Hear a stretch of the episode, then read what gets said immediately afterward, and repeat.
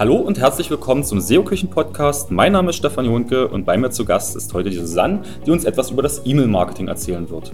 Susanne, erzähl unseren Zuhörern doch mal bitte, wer du so bist und was du in der SEO-Küche so machst. Ja, hallo, mein Name ist Susanne Rautert. Ich bin bei der SEO-Küche als Online-Redakteur und bin zuständig für Content-Marketing und für das E-Mail-Marketing.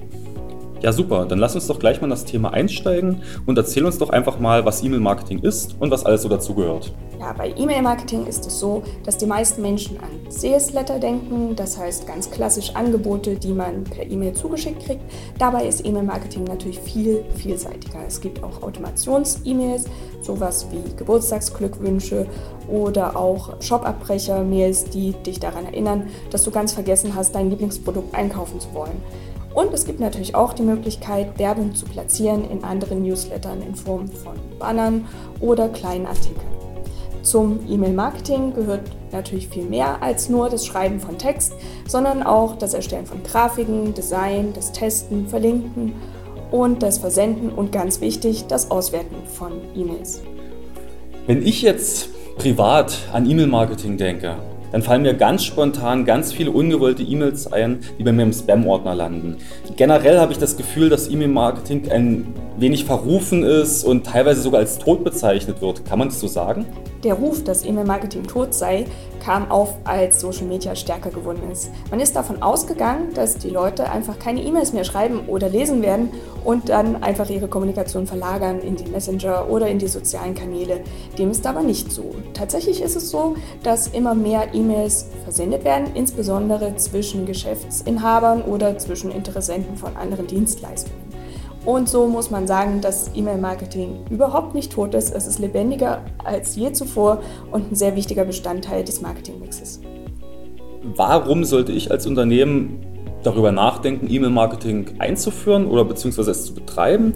Und welche Ziele kann ich als Unternehmen mit E-Mail-Marketing verfolgen?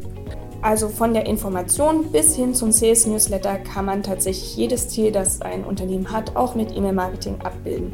Also ist es ganz wichtig, dass man sich vorher klar macht, was möchte ich eigentlich mit dieser Kampagne per E-Mail-Marketing erreichen. Ich kann also sowohl einfach einen Newsletter nur mit Mehrwert versenden oder ich kann dafür sorgen, dass Menschen zu meinen Events kommen. Ich könnte Produkte verkaufen oder ich kann Angebote versenden. Es gibt also sehr viele Möglichkeiten, E-Mail-Marketing als Unternehmen einzusetzen.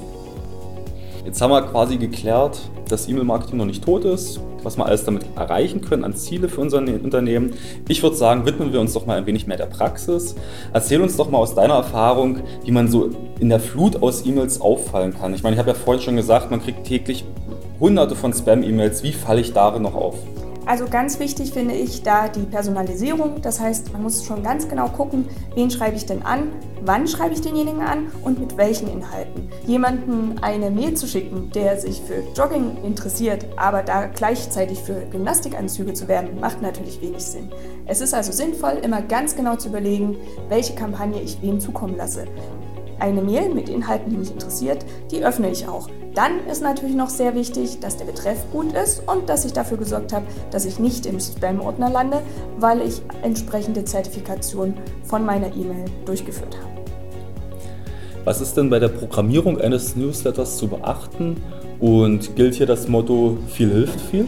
Leider sind die Möglichkeiten beim E-Mail-Marketing da noch ein bisschen begrenzt. Es ist zum Beispiel nicht möglich, sich E-Mails mit Videos zukommen zu lassen. Links für Videos gehen dafür sehr gut.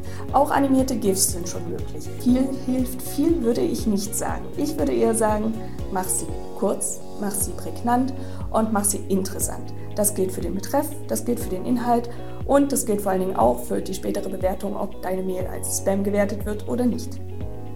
Was gilt es beim Design zu beachten? Beim Design gilt es zu beachten, dass es auf jeden Fall eine gute Strukturierung benötigt. Alles, was oben schon im Betreff abgedeckt wurde, muss dann im Inhalt der Mail auch zu finden sein. Außerdem sollte man das sogenannte Above the Line beachten, will heißen, das, was ich im Vorschaufenster sehe, nämlich was über der Linie, der sogenannten Umbruchlinie ist, muss schon zeigen, warum der Kunde diese Mail eigentlich lesen soll. Dort kann schöne Grafik platziert werden oder schöne Textinhalte platziert werden. Außerdem sollte man darauf achten, Texte und Bilder möglichst klein und mit wenig Speicherplatz zu versehen. ist ja vor kurzem die DSGVO in Kraft getreten. Hat das Einfluss gehabt auf das E-Mail-Marketing und wenn ja, was gilt es für unsere Kunden zu beachten? Es war natürlich sehr zu beobachten, dass sehr viele Leute dann die erneute Bestätigung der Versandерlaubnis solchen sogenannten Double Opt-in-Mails genutzt haben. Wahr ist allerdings, dass schon vorher gegolten hat, dass man ein Double Opt-in-Verfahren brauchte, um legal E-Mail-Marketing zu betreiben. Das bedeutet, wenn ich vorher meine E-Mails schon auf legale Art und Weise mit einem Double Opt-in-Verfahren generiert habe, muss ich im Nachgang nicht noch einmal ein solches Verfahren einführen, nur um dann am Ende sehr viele Mailadressen zu verlieren, die das natürlich nicht noch einmal bestätigen werden. Mal angenommen, ich habe jetzt meinen Newsletter erstellt, habe alles beachtet, eine super Betreffzeile, einen wunderschönen Newsletter, tollen Inhalt, habe auch DSGVO-konform gearbeitet. Wie weiß ich nun, ob mein Newsletter tatsächlich erfolgreich war? Also welche Kennzahlen sind entscheidend und wo kriege ich die her? Wir äh, arbeiten da ganz klar mit einem Tool, das uns den Versand der E-Mails auswertet. In diesen Tools ist es üblich, dass alle wichtigen Kennzahlen auch getrackt werden. Wichtig dabei ist, es gibt keine richtige Zahl. Eine E-Mail kann mit einer 80-prozentigen Öffnungsrate sehr gut performen. Für eine andere Firma könnte das schon eine katastrophale Öffnungsrate sein. Es gibt Zahlen wie zum Beispiel Klickraten, Abmelderaten, Bounce-Raten oder auch Durchklickraten, die sehr wichtig sind für die Auswertung der Mail und uns dann sagen, wie gut oder wie schlecht die Mail jeweils erfolgt ist. Wie kann ich E-Mail-Marketing auch für meine anderen Marketingaktivitäten nutzen, beziehungsweise welche Rückschlüsse lassen sich daraus ziehen?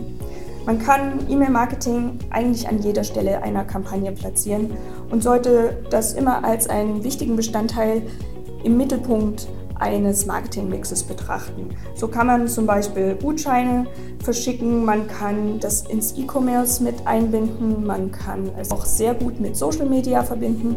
Insofern sollte man sich ganz genau anschauen, welche Marketingaktivität habe ich gerade, was will ich damit erreichen und kann dann mit E-Mail-Marketing bei vorliegenden E-Mail-Adressen das sehr gut unterstützen. Wenn ich als Unternehmen jetzt sage, Mensch, das klingt alles super, was die Susanne dort erzählt. Ich habe wirklich auch Interesse, mit E-Mail-Marketing mein Unternehmen neue Impulse zu geben. Aber selber habe ich nicht das Know-how und auch vielleicht gar nicht die Zeit, um mich da hinzusetzen und das alles zu erlernen. Und was könnten wir als SEO-Küche denn Unternehmern bieten? Wo können wir sie beim E-Mail-Marketing unterstützen?